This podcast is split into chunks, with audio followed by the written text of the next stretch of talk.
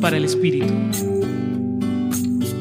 Todos en la vida hemos cargado por años con un dolor físico o psicológico. A veces aguantamos sus consecuencias. En otros momentos buscamos solucionarlos asistiendo al médico o al psicólogo. Unas veces tenemos éxito con esto, otras veces no. Cuando las posibilidades humanas fallan, soñamos con un milagro. Soñamos con que Dios nos sane y nos permita seguir nuestro camino con un paso más ligero.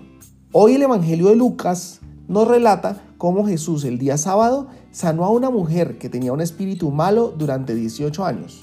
Fue un acto de entrega y amor, o sea, un milagro. Cuando se pone todo lo que tenemos para el bien, pasan cosas maravillosas. Creer en los milagros es creer en el amor.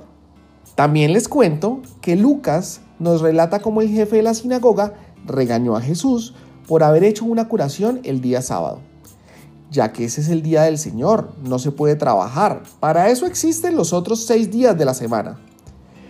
Pero Jesús, con su particular pedagogía, le dio a entender que siempre serán más importantes las personas. Ser una buena persona es actuar por el bien de todos. Eso es mucho más importante que sentarse a solamente observar las reglas. Optemos siempre por el bien. Optemos siempre por el amor.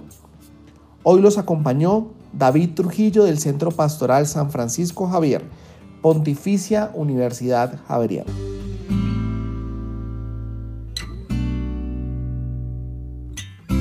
Escucha los bálsamos cada día entrando a la página web del Centro Pastoral y a javerianestereo.com.